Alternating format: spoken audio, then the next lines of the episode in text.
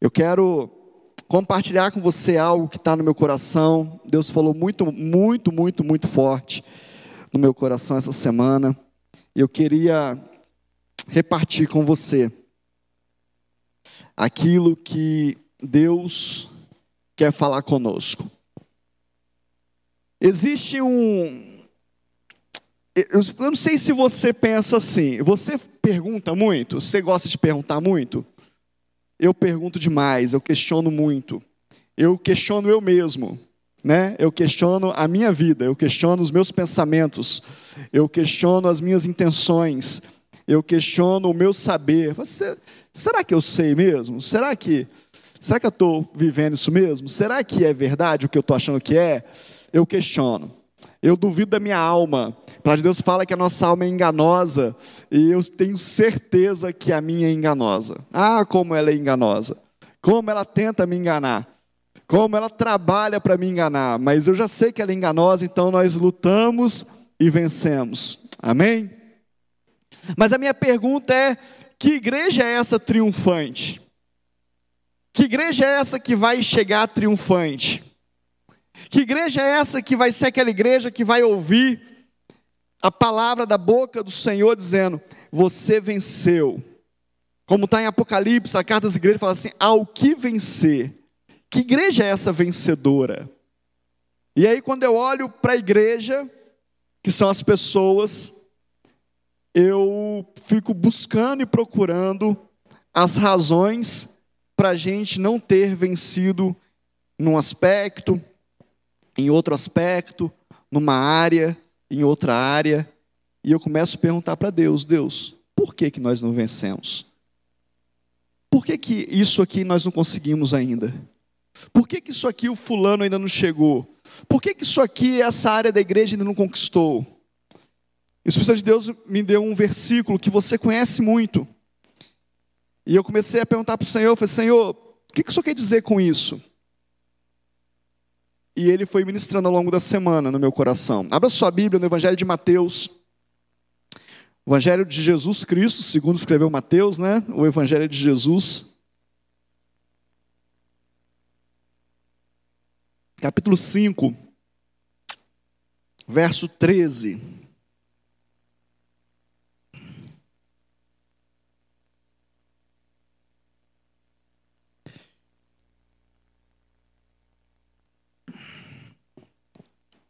Mateus 5,13. Amém? Você achou aí? Diz assim: Vós sois o sal da terra, e se o sal for insípido, para que se há de salgar? Para nada mais presta, senão para se lançar fora e ser pisado pelos homens. Somente esse versículo. Vós sois o sal da terra, e se o sal for insípido, se não salgar, para que mais serve, se não para ser jogado fora e ser pisado pelos homens? Foi esse o texto que Deus me deu. E eu fiz isso quando eu falando com você, eu fui repetindo esse versículo para mim mesmo. Vós sois o sal da terra, e se o sal for insípido, para que mais serve, se não para ser jogado fora e pisado pelos homens? Vós sois o sal da terra, e se o sal for insípido, para que serve se não for para jogar fora e ser pisado pelos homens? Isso ecoou na minha mente, na minha alma, no meu espírito. E eu comecei a olhar para esse versículo e buscar nele uma revelação de Deus, e buscar nessa palavra algo que Jesus estava ensinando aos seus discípulos. Jesus tinha ensinado as bem-aventuranças, dizendo: bem-aventurado aquele que, bem-aventurado aquele que, bem-aventurado aquele que. E aí, logo em seguida, ele fala: Vós sois o sal, e se você não salgar, você corre um sério risco de ser jogado fora e pisado. Quantas pessoas se sentem pisadas hoje? Quantas pessoas vêm à igreja porque elas estão com essa nítida sensação de, de que estão sendo pisadas.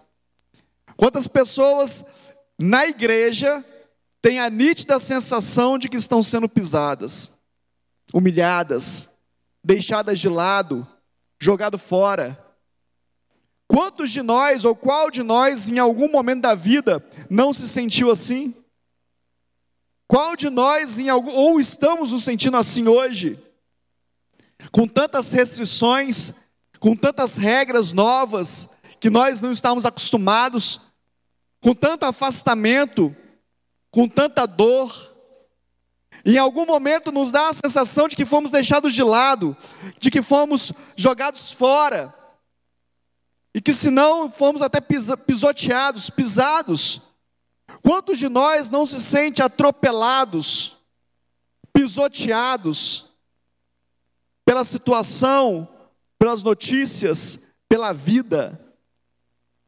Jesus está falando para os seus discípulos isso. Jesus está ensinando aqueles que estão pertinho dele.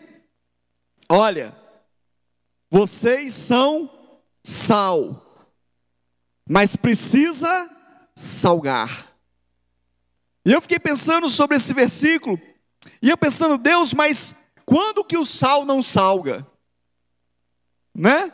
Qual sal que você conhece? A gente que mexe um pouquinho em cozinha, né? Sabe que tem sal que salga um pouco mais, sal que salga um pouco menos, mas salga, sal salga, né? E aí eu fiquei pensando, mas que sal é esse que, que pode correr o risco de não salgar? E eu comecei a pesquisar pedindo a Deus que me levasse a esse entendimento. E aí eu encontrei um estudo que falava sobre o sal dessa época. Um rapaz que escreveu uma tese, ele vai, ele dá esse exemplo. O sal que, que Jesus se referia, o sal que era corriqueiro naquela época, Jesus usava as coisas corriqueiras para ensinar as pessoas, né? Falou das ovelhas, falou da dracma perdida, né? Falou de coisas que eram comuns naquela época. E falou do sal comum também. Qual era o sal daquela época comum? Não era o sal, não era o cloreto de sódio que nós estamos acostumados hoje, um sal que ele é extraído pela evaporação e o que sobra é o sal, a grosso modo falando. Mas esse sal era um sal que era extraído dos charcos do Mar Morto. Um dos lugares que era extraído. Eu e a pastora Carla tivemos lá, alguns irmãos tiveram. E se você entra no Mar Morto, você vê os charcos, o seu pé afunda, né, amor? O seu pé afunda, você tem uma lama do Mar Morto que a gente lambuza a cara toda porque diz que é bom, né? A gente acredita, né? Mas é, é, é feito de charco, do charco ali. Ou então era tirado dos desertos, dali da redondeza, também de uma situação misturada. E diz esse estudo que esse sal ele, por ele tá, estar contaminado, contaminado, misturado, ter outras substâncias químicas misturadas a ele, esse sal perdia o valor, perdia a serventia de salgar muito rápido. Esse sal, quando ele era extraído, ele ficava exposto, ele rapidamente ele perdia a sua característica de salgar. Rapidamente ele estragava, rapidamente ele perdia os seus atributos. E quando isso acontecia, o dono daquele sal, daquela porção de sal, o jogava fora. Jogava na rua, jogava pela estrada, jogava fora, porque para mais nada servia. E era disso que Jesus está dizendo aqui. Se o sal não servir para salgar, nada mais lhe serve a não ser ser jogado e ser pisado pelos homens. Eu falei com você que Jesus estava falando com seus discípulos.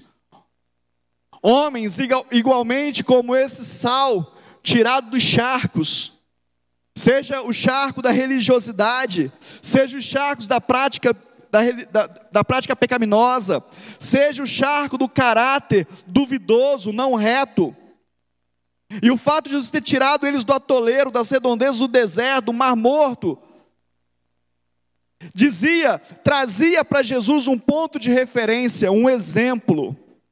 Muitos desses homens estavam como, como é, é, seres jogados ao Mar Morto que não sobrevivem, estavam morrendo. O Mar Morto é reconhecido como um lugar que não tem vida, por isso é Mar Morto, do tanto de sal que existe nele. Muitos dos homens que Jesus resgatou, muitas mulheres que Jesus resgatou, estavam, ou, ou se já não no mar morto, mas muito próximo dessa situação.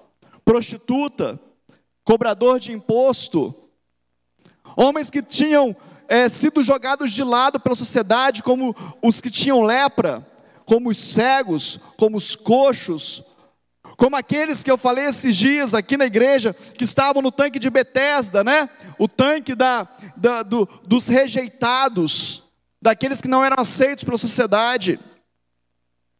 E foi esses que Jesus resgatou, tirou-os do charco para dar a eles nova vida. E essa nova vida, querido, essa nova vida, ela vem junto com um propósito. Deixa eu te falar uma coisa. Jesus tirou esses homens do charco, como o sal era extraído do charco, para limpá-los, para que eles pudessem ter um propósito nas suas vidas. Foi isso que o Espírito Santo de Deus começou a ministrar na minha vida. Assim como o sal era ser do charco, e se ele não salgasse mais, ele não tinha mais valor. Assim são os homens que, tirados dos charcos, se não forem libertos e limpos e passarem a salgar, também perdem o seu valor, porque todos nós, tudo que Deus fez, fez para um propósito. E o que Jesus está dizendo aqui para esses homens é dizendo o seguinte: olha, vocês tem um propósito. O propósito de cada um de vocês é salgar, é temperar, é mudar o gosto, é dar sentido à vida dos outros. E se isso não acontece, vocês perderam o propósito de vocês. E aí, só para a gente poder caminhar um pouco mais, Jesus, em Lucas capítulo 16, capítulo 4, verso 16. Não precisa abrir, não, eu vou ler para você. Diz assim: E chegando a Nazaré, onde fora criado, entrou num dia de sábado, segundo o seu costume, na sinagoga e levantou-se para ler. E foi-lhe dado o livro do profeta Isaías, o qual abriu o livro, achou o lugar que estava escrito. E ele leu: O Espírito do Senhor está sobre mim pois ele me ungiu para evangelizar os pobres, enviou-me a curar os conflitos de coração, a proclamar liberdade aos cativos e restauração da vida aos cegos, e pôr em liberdade os oprimidos e anunciar o ano aceitável do Senhor. E cerrando o livro e tornando-o a dar ao ministro, assentou-se, e os olhos de todos da sinagoga estavam nele, fitos nele. Então começou a dizer-lhe: Hoje se cumpriu esta escritura em nossos, em vossos ouvidos.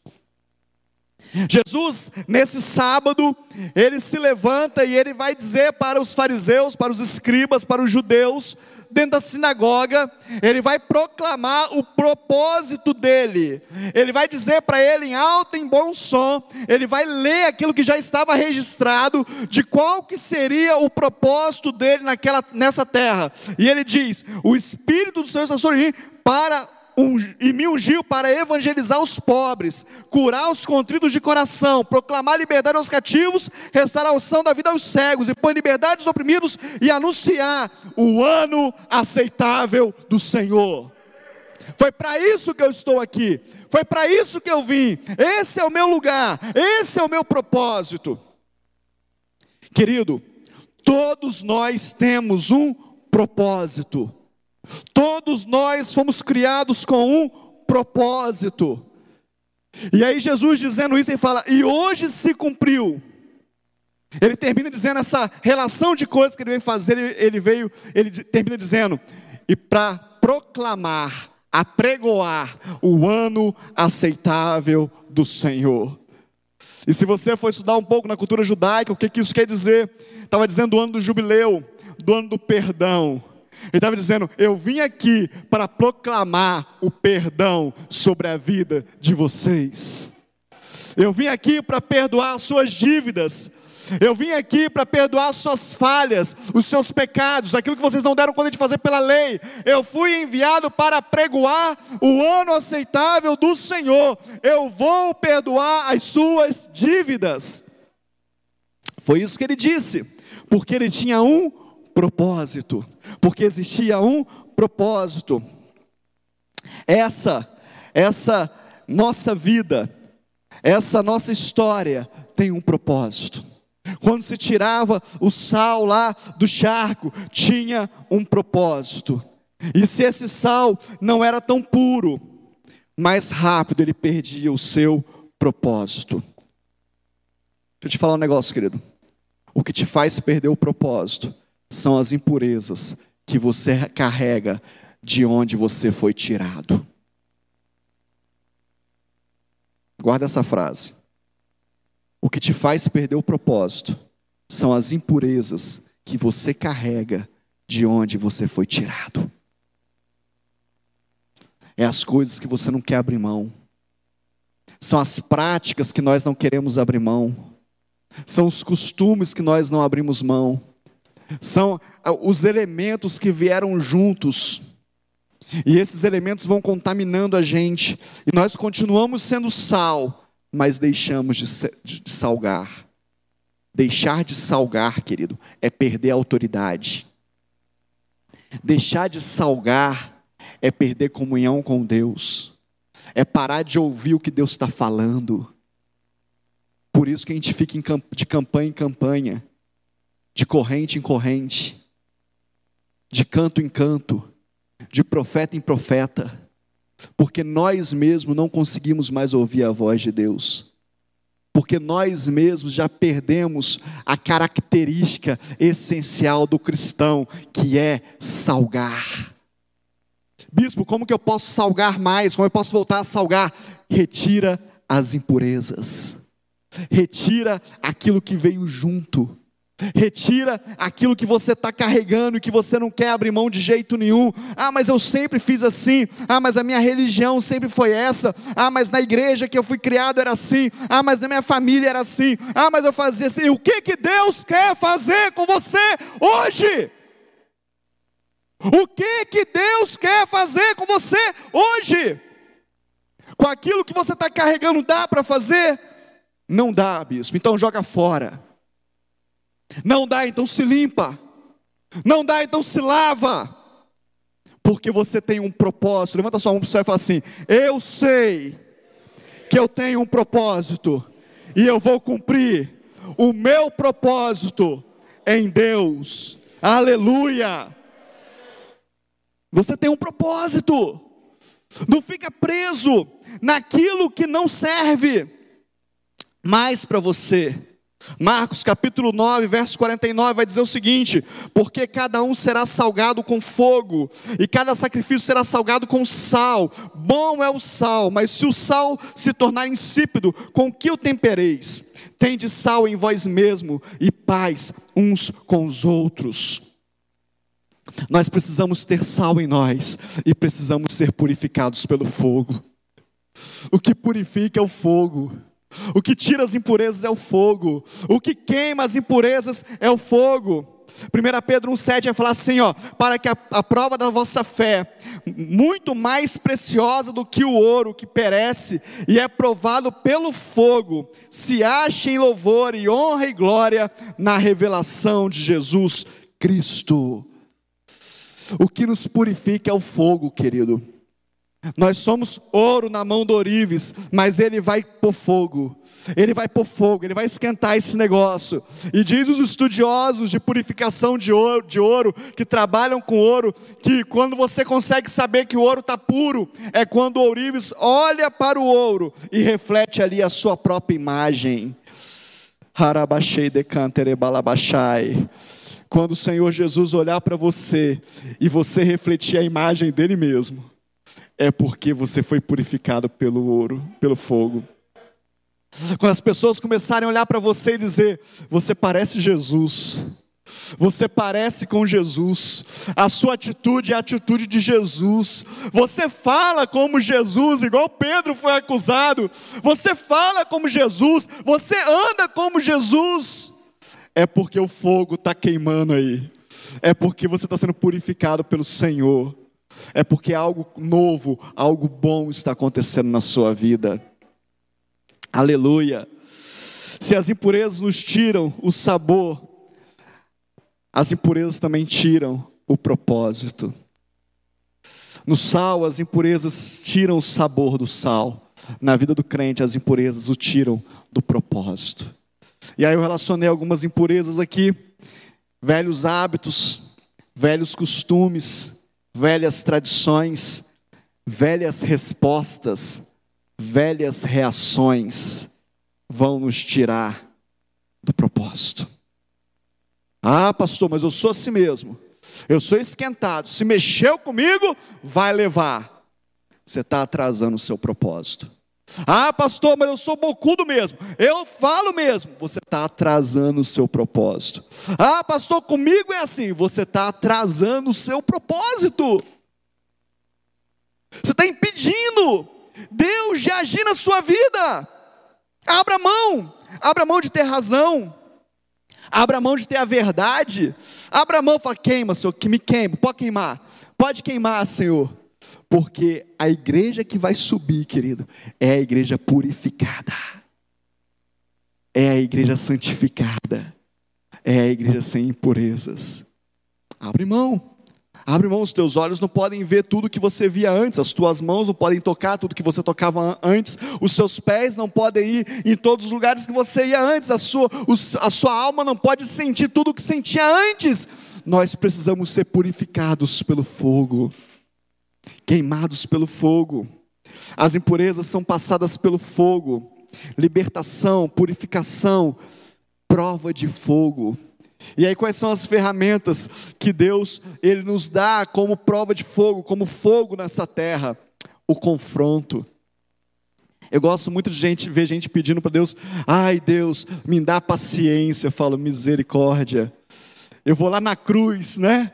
Me vejo como Jesus, dizendo para o pai, olhando para o ladrão, fala, perdoa, não está sabendo o que está falando, não sabe o que está pedindo. Porque paciência vem com prova de paciência, querido. Paciência é um exercício. Paciência é algo que é conquistado, que é gerado. Então você vai ser testado para aumentar a sua paciência. Confronto nos purifica, né? O tipo de pessoa que mais te perturba. Tem uma época na sua vida que você fica cercado dessas pessoas, não tem? Já passou por isso? Quem já passou por isso? Levanta a sua mão. Pouca gente? Quem não passou? Levanta a mão. Quem não passou? Levanta a mão. Você, você tem que sair de cima do muro. Você passou ou não passou? Quem passou por isso? Levanta a mão. Amém. Quem não passou? Levanta a mão. Vai passar. Vai passar. Porque isso purifica a gente. Porque isso sara a gente, isso cura a gente. Vai passar. É confronto. E aí, a gente vai falar, não aguento esse negócio, não aguento mais. Eu falo assim, aguenta sim. Estou te purificando. Senão você vai deixar de salgar. E se você deixar de salgar, você pode ser jogado fora para ser pisado. É isso mesmo. Qual é outra ferramenta que Deus usa? A verdade. Alguém para te dizer as verdades. Falar as verdades para você. Deixa eu te falar umas verdades aqui. Ah, como que tem verdade que a gente não quer ouvir, né? Como tem coisas que são difíceis para a gente, mas como que é libertador. Como que é precioso, depois de uma sessão de verdade, a gente sai leve, porque nós somos purificados das nossas imundícias, das nossas impurezas. São ferramentas de Deus. Quais são os sinais que o sal está insípido?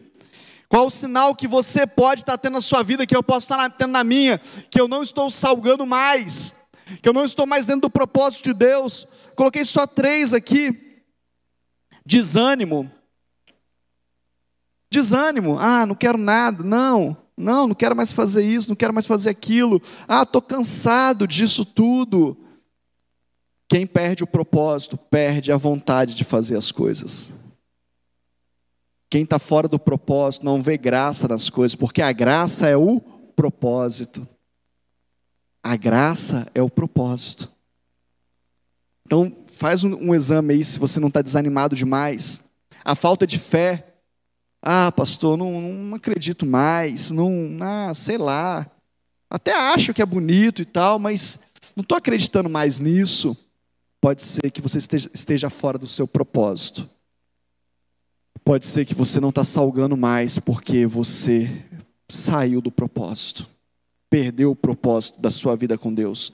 As derrotas, derrotas corriqueiras. Vejo tantas pessoas que lutando, lutando, lutando e luta, perde, luta, perde, luta, perde, luta, perde, luta, perde, luta, perde. Será que você não está lutando a luta errado, querido? Porque a palavra de Deus fala que eu sou mais do que vencedor, amém ou não amém? Davi teve algumas derrotas, teve ou não teve? Quando que ele perdeu? Quando ele fez o que não era para fazer. Crente que vive de derrota em derrota, querido, provavelmente está fazendo algo que não é para fazer mais. Porque a palavra de Deus fala que nós vivemos de vitória em vitória. Você crê na palavra de Deus ainda? Amém ou não amém? Bispo, tem lutas que nós podemos perder? Tem. Tem batalhas que tem, até para a gente aprender, até para a gente deixar de ser orgulhoso, né? A gente começa a crescer o peito muito assim, levantar muito o nariz, e fala: peraí, peraí, deixa eu te ensinar um negócio aqui. Sem mim, nada podeis fazer.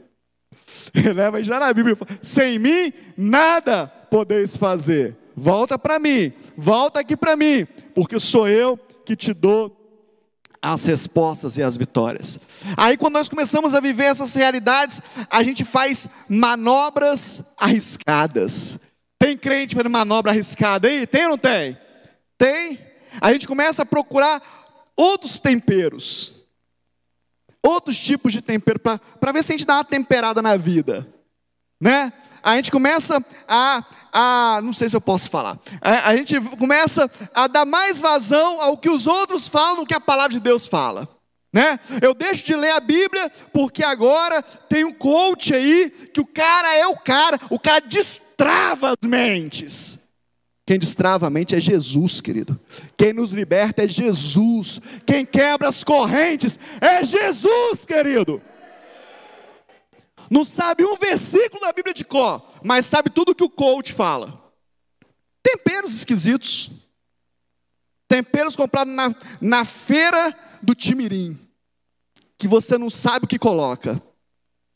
Temperinho lá. É, ah, o senhor é contra isso? Não, querido, não sou contra nada disso. Eu acho maravilhoso. Eu e a pastora Cássio já fizemos curso disso, já participamos de treinamentos. Ótimo. Mas a Bíblia continua sendo nossa regra de fé e prática, amém? A palavra de Deus continua sendo a verdade para a gente. Nós continuamos lendo a palavra de Deus primeiro. Nós continuamos buscando a palavra de Deus primeiro. E se uma dessas coisas puder acrescentar um negocinho, a gente até aceita. Mas é a palavra de Deus primeiro temperos esquisitos. Crente que não sai de casa sem ler horóscopo. Vê lá qual a, qual a cor do dia. Temperos esquisitos. Tem, bispo? Tem. Tem. Pior que tem. Crente que fica buscando respostas, hoje não vai ter respostas, querido. Porque está tentando temperar a vida, está tentando dar uma, uma guinada, uma manobra, um negócio que vai mudar tudo líderes que vão de congresso em congresso, de seminário em seminário, de curso em curso, mas não muda nada a vida. Porque o propósito foi perdido. Porque não há mais propósito. Cuidado com os temperos que você está colocando na sua vida. Cuidado com a pimentada que você está dando. Vou dar uma pimentadinha aqui, cuidado. Cuidado que você pode estar querendo substituir o sal, o propósito principal, e pode ser que fique muito ruim para o teu lado. Qual que é o resultado final, bispo? O resultado final é ser pisado. O resultado final é ser pisado.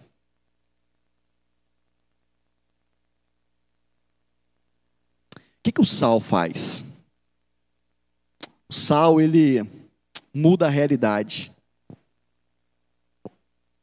O sal, ele muda o sabor. Aonde você chega, querido, tem que mudar o sabor. A empresa que você trabalha tem que ter outro sabor. A casa que você mora tem que ter outro sabor. A igreja que você congrega tem que ter outro sabor. Amém ou não amém? Você está entendendo ou não? O ministério que você serve tem que ter outro sabor, porque você tem sal.